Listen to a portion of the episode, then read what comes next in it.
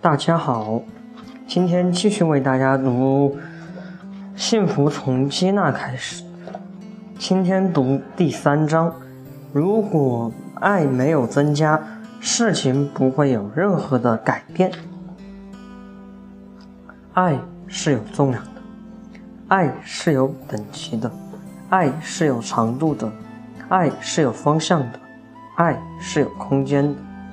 如果把爱放在天平上来称重的称重的话，当爱的一边增加了，所有你想要的都会倾斜过来；当爱减少了，所有你想要的都会离开。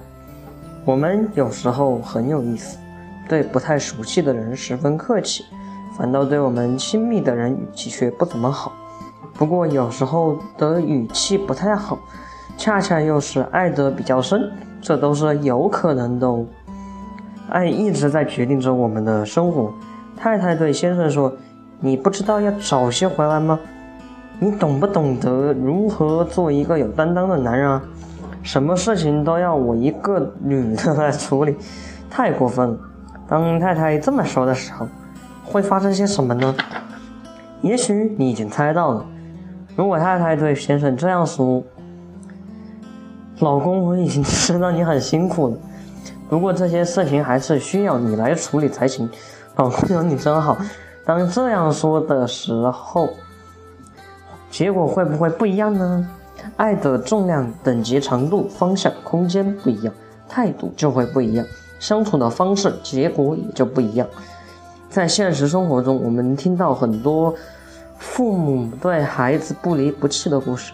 不管这个孩子多么不听话，父母都深爱着他。可同时，我们也听到一些夫妻因为某些小事就绝不互相原谅的故事。这是为什么呢？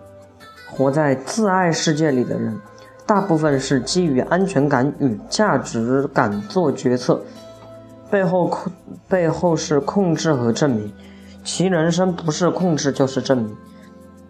活在他爱世界里的人，大部分是基于接纳、欣赏与自由做决策，背后是给予和自信。其人生注定注定是富足的。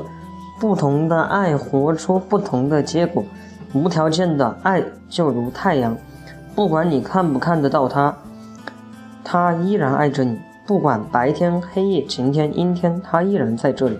他不会因为你不爱他而受伤，他永远都是单向的，指向着你。有条件的爱就如月亮。如果太阳不给他爱，他的他也没法给你爱。他爱是因为先有太阳的爱。如果他都没有得到充分的爱，他是不会充分爱你的。也许许多人正处在这种状态中，所有的伤害都是因为渴望得到爱，付出爱背后可能有一种另外的心态。如果付出爱一段时间后感觉很受伤，那么付出爱背后的原因可能是索取爱。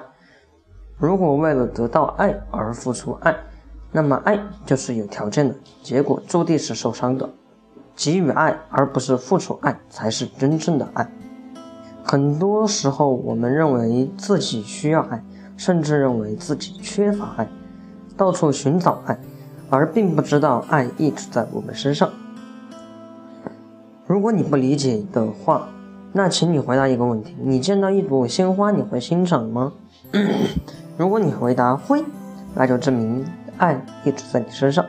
你不需要再到处寻找，只要用心感受就 OK 了。